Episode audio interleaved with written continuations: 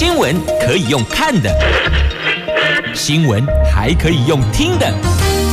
亲切的早安问候，专业的新闻分享，欢迎加入美英主持的 News Online，说新闻给你听。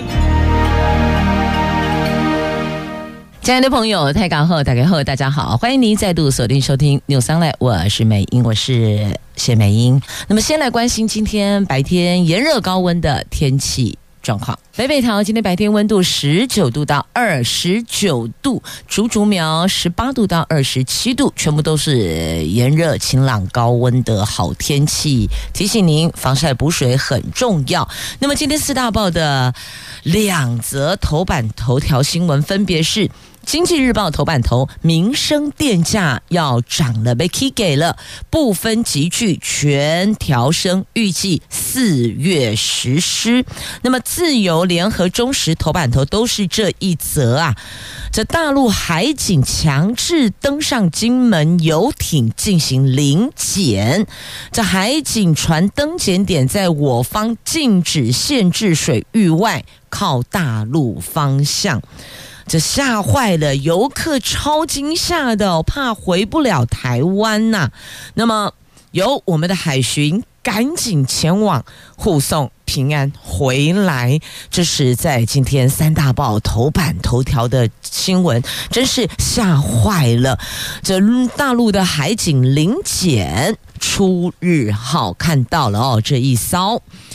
这两岸金厦，就金门、厦门、金厦海域争端升温。中国大陆昨天至少出动了六艘的海警船巡查金厦海域，而且还在金门大二胆海域五通水道附近强制登船临检我方观光游艇，大概半个小时。金门海巡队获报后，派前舰前往护航，伴随观光船返回金门，游客全吓坏了。那陆委会昨天晚上证实，针对快艇翻覆案两名留置陆籍人员，主管机关已经安排在今天依法令遣返，呼吁大陆方面有关部门提供相关协助。那大陆海警局在前天宣称，将在金厦海域进行常态化巡查。我们金厦邮轮出日号游艇昨天下午行经金门大二胆海域五通水道附近的时候，突然遭到福建海警局强制登船临检半个小时，游客船员三十多人发现登船的是大陆海警啊，真是饱受惊吓。那金门海巡队派海巡艇前往应处。伴随出日号在傍晚五点左右返抵金门，乘客下艇后心有余悸，直呼吓死了，很怕，害怕回不了台湾，回不了家呀。那陆委会昨天回应，从十四号发生陆籍快艇越界违法捕捞不幸翻覆事件以来，对于不幸罹难者的家属，陆委会就积极协调海委会、海巡署跟海基会等机关团体，妥善协助处理。善后事宜。那针对两名留置的陆籍人员，主管机关已经安排在今天依法令遣返，呼吁大陆有关部门提供相应协助，以利两人回去。所以，到底这个所谓的常态性巡查跟我们留置这两个人有没有关系呢？这个还要厘清哦。但我们在昨天发生这件事情后，已经做了后续的。这个说明要让这两名留置的陆籍人是遣返，依法令遣返哦，但也不是我们把人丢过去，也得有相对应的，我们要交给谁啊？怎么个交接法？那针对。大陆方面说，金门没有禁止限制水域，威胁边防海域。国防部昨天说，中共各式船舶进入禁限制水域，国防部都已经纳入国军突发状况处置规定应处。而国军本来不直接介入的、不升高冲突原则的，是保持监控。但如果海巡提出支援需求，我们就会前往应援。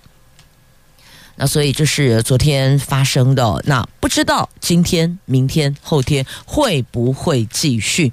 那台湾领队说，这是他头一回遭到大陆这个强制哦，他们这个他们的海警强制要登上我们的游轮。我们其实观光，昨天这一团是观光客啊，是观光游艇啊，但强制。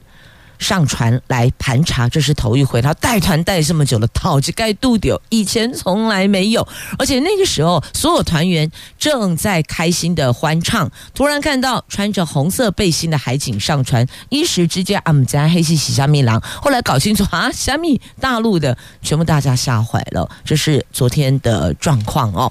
那么，呃，这个地点呢是在我方禁止限制水域外，靠大陆方向啊。最后还好，全部都平安回来了。关心这一则话题，大家都要关注，因为这接下来影响的恐怕就是民生物价了。来，给那里也，《经济日报》头版头条，联合头版下方，这中时在内页，自由在内页都有报道，就有关。电价要调涨了，民生电价要调涨，而且是不分级距全调升。经济部将在三月召开电价费率审议会，决定四月起全面调涨电价。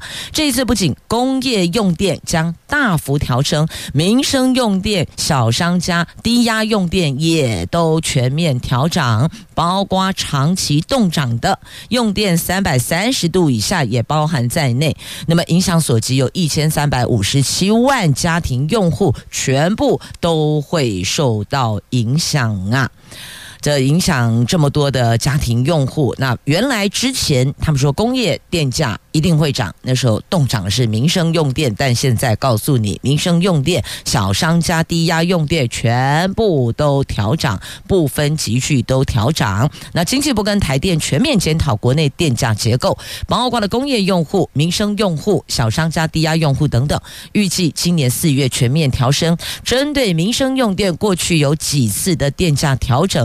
主要是民生用电七百度以上，我们一般就俗称豪宅才会调整。那长期以来用电三百三十度以下电价动涨，已经造成电价结构偏离，而且造成民间以分户方式规避高段电价投机行为。因此这一次要不分集聚全面调涨。那目前呢，只是在讨论的阶段。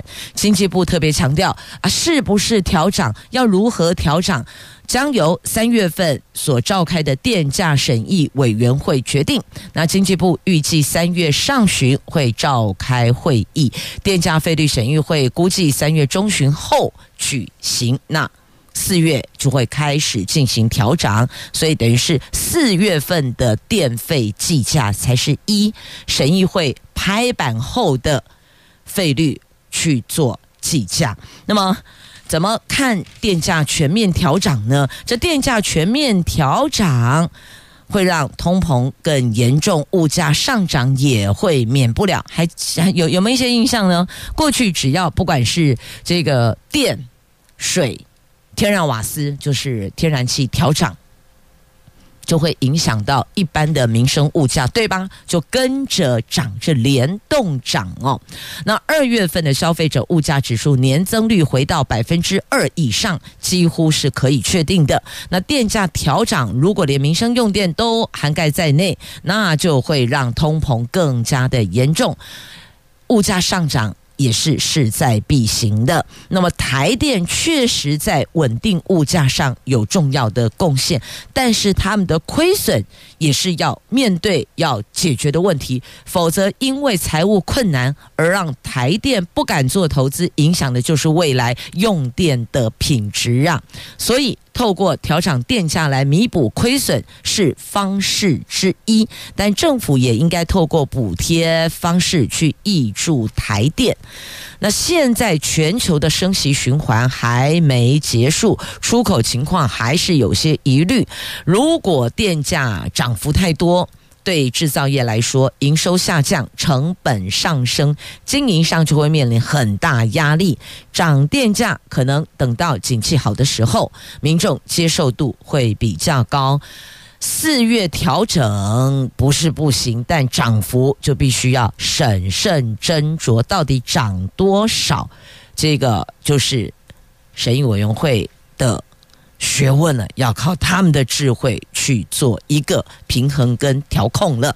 那我们台湾是出口导向的国家，政府不会只关注物价，同时也会关心汇率，所以可能会透过其他方式，像补贴等等配套措施，缓解民众的压力。所以不是只有单纯的讨论调涨与否，跟如果。确定调涨跟那个调整的幅度，而是也要看看如何舒缓民众的压力，不能一次压力给太大呀。那中央大学经济系教授吴大任说，现在核能逐步退场，再生能源天然气还不见得能够衔接得上，因此未来两年还是有。停电限电的隐忧，如果民生电价调涨，价格效益会让民众在用电上更加审慎节约。如果从这个角度切入，对整体供电情况可能会是好事。好，这是吴教授所提出的看法，那么也让大家心里先有个底。四月份开始，民生用电也会调整，哪怕你用分户的方式，也是避免不了，因为不分级距全面要调涨。听这个讯息，虽然审议会还没开会，但大概方向会在这儿。而因为现在我们的这个天然气再生能源不见得能接得上，所以未来停电，停电是有。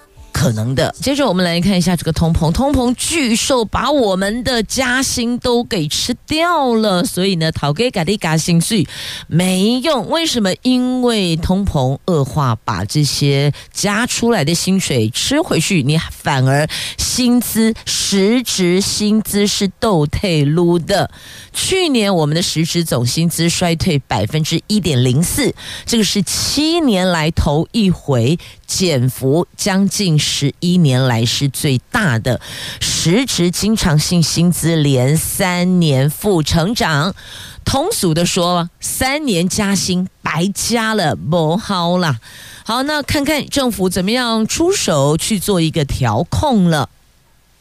再来关心的是哦，大宗物资降税要延到六月底。好，如果这个降税没有展延。那你要知道，所有的税金一定会反映在物价上面，所以这个行政院三月召开稳定物价小组会议，将因应清明节需求，确保民生物资供应充足。好，你看，好忙碌的三月哦。什么叫淡淡的三月天？没有，我们这里是忙碌的三月天。三月要召开稳定物价小组会议，三月要召开。电价调涨审议委员会，所以你看这么多这么多的这个忙碌的会议在三月，而且是决定你我荷包到底要失血多少哦。好，那么再来，红海五十岁了。传说听说今天晚上晚宴场面大，苹果 CEO 可能会现身，那凸显跟郭台铭的好交情，也展现力挺第一大供应商的决心哦，这一定要有态度拉出来，动作要做出来。大客户苹果也将有高层到场致贺。那市场传出苹果执行长库克可能亲自来台湾。如果传言成真，不仅凸显郭台铭跟库克的好交情，也透露苹果力挺第一大供应商红海的决心，而且是多年来库克罕见在台湾现身呐。今天红海五十岁，好了，五十岁生日快乐啦！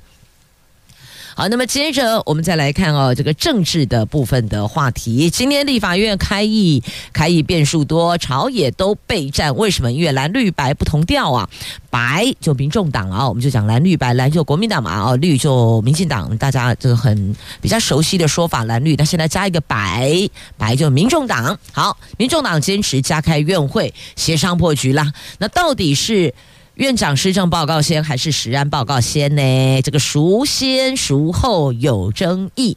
新国会暨第一会期今天开议，蓝绿白三党过招。立法院长韩国瑜昨天主持朝野协商，针对国民党团提案，邀请行政院长陈建仁今天针对实案问题专案报告。外界原来以为三党已经有共识了，可是呢，却因为民众党团总召黄国昌要求明天加开院会，没有获得。蓝绿同意，因而破局。那陈建仁今天仍将依先前协商共识进行施政报告及总质询。不过朝野各有主张，连夜备战。今天议程算是充满变数哇！那也因为昨天这一趴，让蓝绿诶同一阵营。齐批一起批黄国昌作秀太矫情，那黄黄国昌说加开院会不胜枚举啊。傅崐萁说立法院又不是武道场。那民进党团说恐怕延宕食安报告。好，这三党各有所坚持，这真是第一会期新国会第一会期今天开议变数超多，陶志刚得冰冰冰冰啊哦。好，要冰冰冰冰的，还有这里呢。来看中时头版下方，就为了强化国防韧性，行政院组织学校等有五大单位要成立应变队，在二零二九前组三百二十队八千人。根据行政院。小行政院长的报告啊，我们就看这一份报告啊。今天他要做这个施政报告嘛？那这份报告在坚实防卫动员机制、强化全民国防韧性的项目底下，规划要推动建制民间自主紧急应变队中程计划，要训练全国各地社区、企业组织、医疗机构。地区型民间组织、村里民防分团、学校等等组织，成立符合在地需求的民间自主紧急应变队，预计要成立三百二十队，有八千人。现在已经物力动员验证七十个国军单位，征购征用十三万件，还有动员民间工厂。六家民间工厂、两间医院，强化常备后备部队培训及战时物资动员成效。就是说，万一发生战争的话，我们要的物资在哪里？就国家征购征用，还有民间工厂，还有医院哦，要强化所有的配备。你没有东西，难道你是拿铁地高去干一样吗？不可能嘛！所以这一些后勤。必须全部到位，好，所以我说加冰冰冰冰啊，他说二零二九前要组三十三百二十队，现在是二零二四五年五年的时间哦。好，那再来，同样在今天中时头版下方还有这一则哈，是为了我们五二零新总统就职做准备。传说，听说有人说，美国有五艘航空母舰要齐聚在西太平洋，这超级罕见的，过去没有。贵气博啊，这中国美国关系近期看似有和缓迹象，但是呢，根据外籍媒体披露，美国今年计划将近半航空母舰队派遣。西太平洋这个近半应该讲说，他们就是五艘了，然后差不多了，也一半拢来家，一半都来这里耶，这阵仗很大耶。那现在呢，已经有三艘美国航空母舰在西太平洋活动，现在已经有三艘，另外两艘很快就来了，随后就到。学者分析，即便美国中国双边关系有和缓，但是威慑中国仍然是美国的首要之务，而且为五月二十号台湾新总统就职前的台湾海峡局势预做准备呀。所以这都是有连带关系的，过去从来没有啊，现在有，现在是有三艘在西太平洋活动，那接下来还有两艘赶着过来了，随后报道加入。西太平洋海域。所以你说这没有什么奇怪的讯息透露吗？多多少少还是会有一点点，让我们觉得这背脊发麻，还真的是有点忐忑了哦。好，这是在今天媒体所报道的。来，那我们和缓一下哈，转一下，因为老师看这方面的新闻，确实会让我们觉得特别的忐忑。好，来看一下这个，让您稍微舒缓一下情绪的，在自由头版版面的中研院研发的基因转植水稻。白米维生素 B one 含量只有大概糙米的一成，所以其实有很多朋友那些假糙米，你诶关系，有些朋友大家都混合着来，对不对？就是为了营养，为了健康嘛。那中年院植物剂微生物学研究所研究员谢明勋团队用大肠杆菌跟维生素 B1 合成基因转植到台农六十七号水稻。那所以这个白米跟糙米维生素 B1 含量最高，各增加大概百分之三十，而且产量不变哦。这项成果发表在国际期刊呐，这维生素含量增加，产量也不变。显然过去。这一环，他们在研究过程当中，如果要增加维生素产量，可能就会有连带影响。那现在这一项研发是没有影响，而且发表在国际期刊，只要能够登上国际期刊的发表，基本上基本上就是得到这个研究得到了肯定。那我国规定不能栽种基因转植作物。谢明勋说，部分以米食为主的国家很难从其他食物摄取足量维生素 B1。这项研究。有助于补充营养，划到重点了吗？补充营养。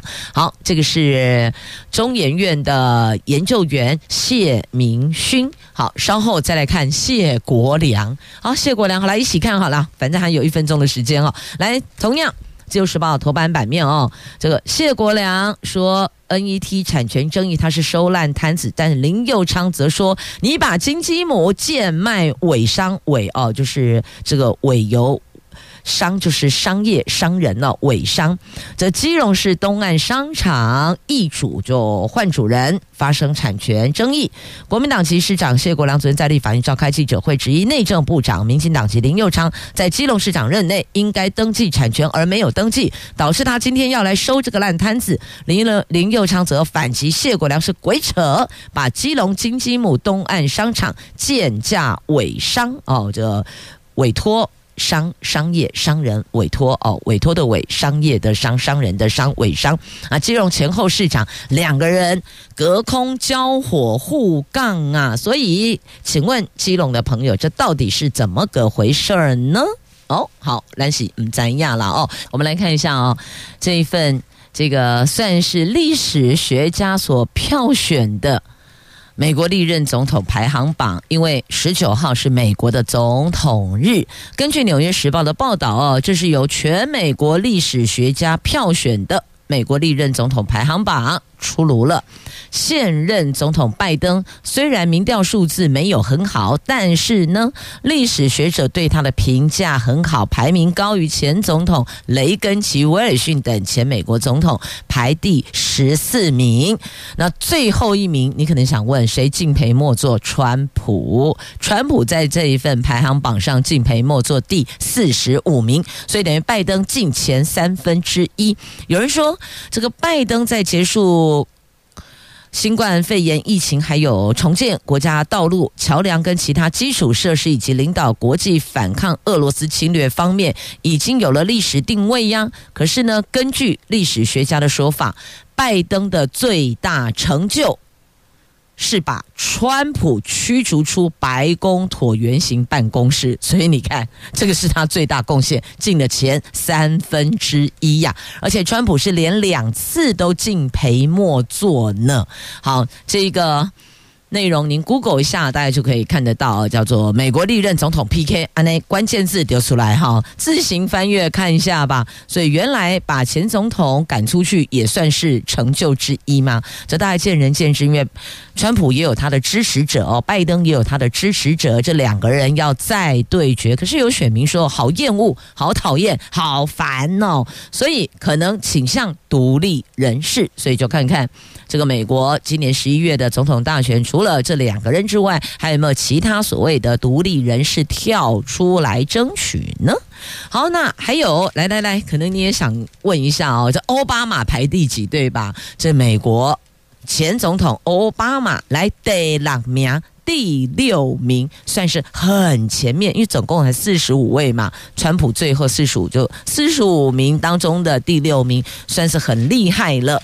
好，接着我们把焦点拉回国内来看瘦肉精疑云呐，打刚东武这类新闻哦，瘦肉精疑云养猪协会呼吁成立专案小组。那卢秀燕强调个案别成了悬案。陈院长时恩专案报告朝野协。商破局，民众党要求明天加开院会，但是确定明天加开院会，蓝绿没有 OK 嘛？所以单是民众党八席也成不了气候，但足以有影响。好，所以今天新国会第一会期开一日哦，这个会席一定是热闹滚滚，且拭目以待了。我们现在先来看瘦肉精疑云。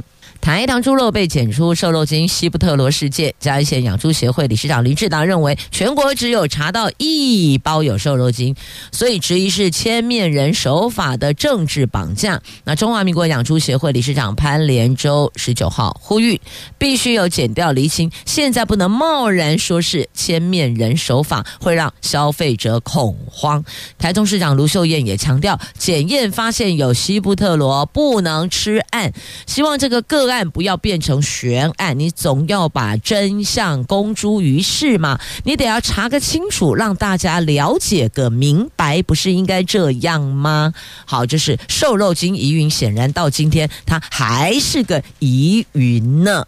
好，那么接着再来，含糖饮料现在起都禁止标示富含维他命，对吧？您有没有印象？许多的饮品上面会跟你说富含哦，富丰富的富含就是包含的含含量的含富含维他命，含糖饮料现在起都不可以有这样的文字标示，避免民众摄取过量糖分。那什么呃高维他命也不行，维他命多也不行，高跟多都不行。那可以如实说明营养素含量。有两年的缓冲期，因为可能你会说，啊，现在起禁止标识，可是我的厂都已经出去都上架了。好，两年缓冲期，这夏天民众总是喜欢随手来一罐。含有维他命 C 的碳酸汽水，既清凉又消暑，对吧？但是呢，卫福部食药署规定，现在起只要是含糖的饮料跟食品，即便维他命 C 含量超过每天建议摄取量，在包装上也不能够标示高。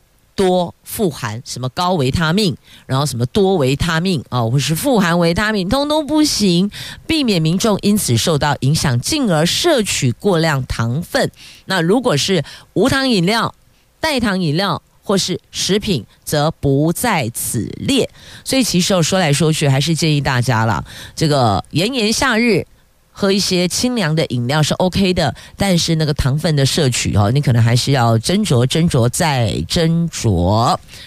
如果可以喝无糖的，就尽量喝无糖吧，因为那些手摇饮的那个糖啊，你也不知道那个糖到底是什么样子的糖，所以呢，呃，就算是这个健康糖好了，摄取过量对健康也是扣分的啊。所以如果可以的话，要不然你就减量。不要全糖，半糖是不是？半糖跟少糖跟微糖哪一个比较不甜呢？你就选用那一个，有一点点味道就好了，不要摄取过多哦，对健康没帮助，对体态更是没加分呢。好，接着再来哦，这个。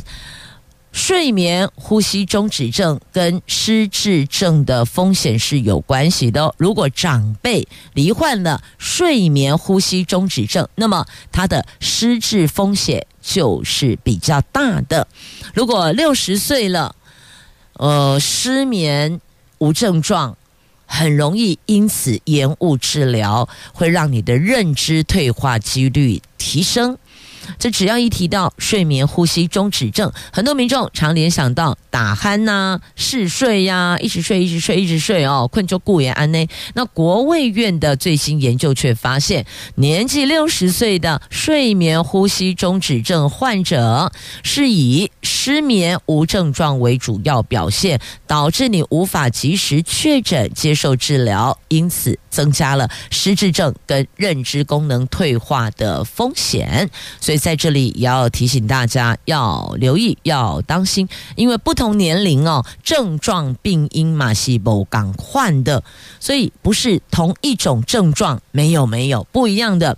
那有的症状是呃一直睡一直睡，有的是一直醒过来，很容易醒过来，那更让你无从察觉是他完全没有症状，他失眠，你会以为你是失眠，而不是。睡眠呼吸中止症哦，那现在有年轻化的趋势，有中壮族龄、中壮年龄也罹患了睡眠呼吸中止症，所以这个不是长者才有的哦，提醒大家要小心。这睡眠呼吸中止症的影响包括失智症、心血管疾病、脑血管疾病、打鼾、口干舌燥。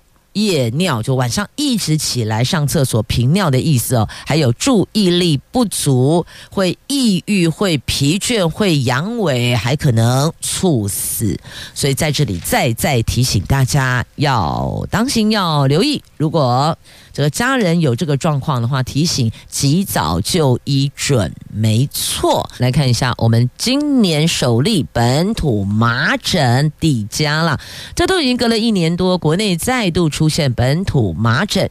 今年首例麻疹本土病例是新北中和区一名三十六岁的男性，目前掌握接触一百九十九人。另外，这名个案在可传染期间，在二月十一号，就是大年初二的下午两点到三点半，到新竹竹北寿葬呃藏藏藏藏寿司藏寿司竹北文心店，提醒。您曾经在相关时段，就是二月十一号，大年初下午两点到三点半到这个地方的朋友，请您自主健康管理到二月二十九号，还有九天含今天十天。那因为它高传染性，所以呼吁幼儿赶快接种疫苗。因为这一名个案没有出国史，所以呢还在调查感染源到底是未都未来嘞。好，那么接着来看自由头版下方还有这两则社会新闻。来看这一名员警哦，他在休假的时候。到国姓山区打猎，晚上结果背部中弹身亡，这传出了强击命案呐、这南投县埔里分局长寿派出所一名警员在前天晚上跟他的家人哦亲戚到国姓乡的山区打猎时，疑似遭到误击，背部中弹身亡。那么他们说没有带枪进。进去啊！而且说附近还有两名猎人，听闻枪声，循声查看，才发现有人中弹倒地了。现场遗留一把没有烙码、没有合法申请的原住民自制猎枪。全案是疑点重重，警方持续搜证厘清中。好，那么另外一个呢？这一名国中毕业当秘医，看诊三十年。赚两百五十二万，不过听到这个三十年两百五十二万，一年不到十万，干五尼亚嘞。来看这个彰化的柯医师许医师哦，这彰化县的许姓男子只有国中毕业，却以许医师名义在鹿港开密医诊所三十年，不仅造成求诊病患从小病看成大病，大病看成绝症，还延误就医时间，所以遭人检举。彰化地检署侦办时发现他诊所内囤积大量药品针头，初步估计不法所得两百五十二万，一违反医师法等罪起诉，请求法官不宜宣告缓刑，所以还是预请大家身体不舒适，还是得上医院找合格医师，别找秘医，太危险了。好，那么接着再来，我们看的就是新竹市。垃圾焚化厂完成优化，可以提升量能，更新了设备，可把资源转换电能，落实循环。每天处理量有六百八十吨。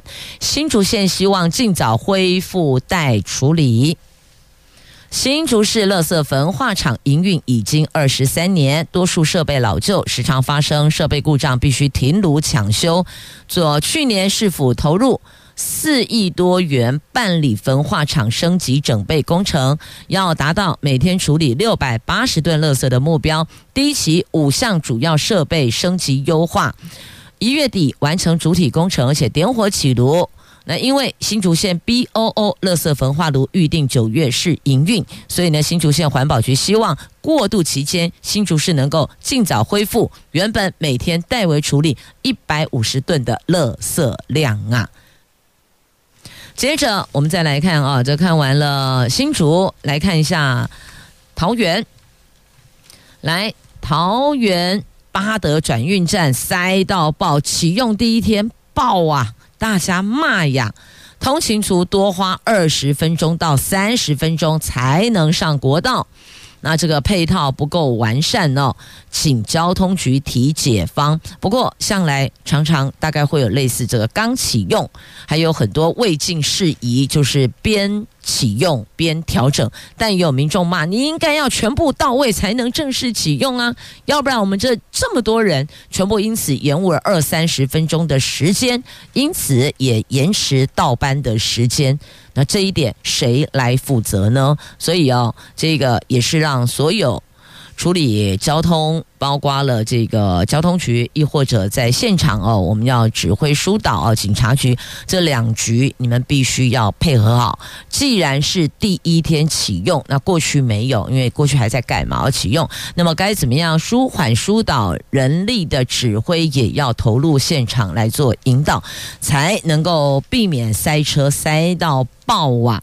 好，那么另外呢，还有连年亏损的虎头山创新园区，有传出转型，这高喊转型，你看看人家高雄博二也可以效仿啊。那市府说已经纳入文创产业，拼上半年规划出蓝图。好，我们大家看看有没有可能以后有一个这个北虎头山南博二哦，作为。这个年轻朋友们也成为这观光的新亮点啊！年轻朋友很喜欢前往，不过你有机会如果去高雄，也可以去看一下哦。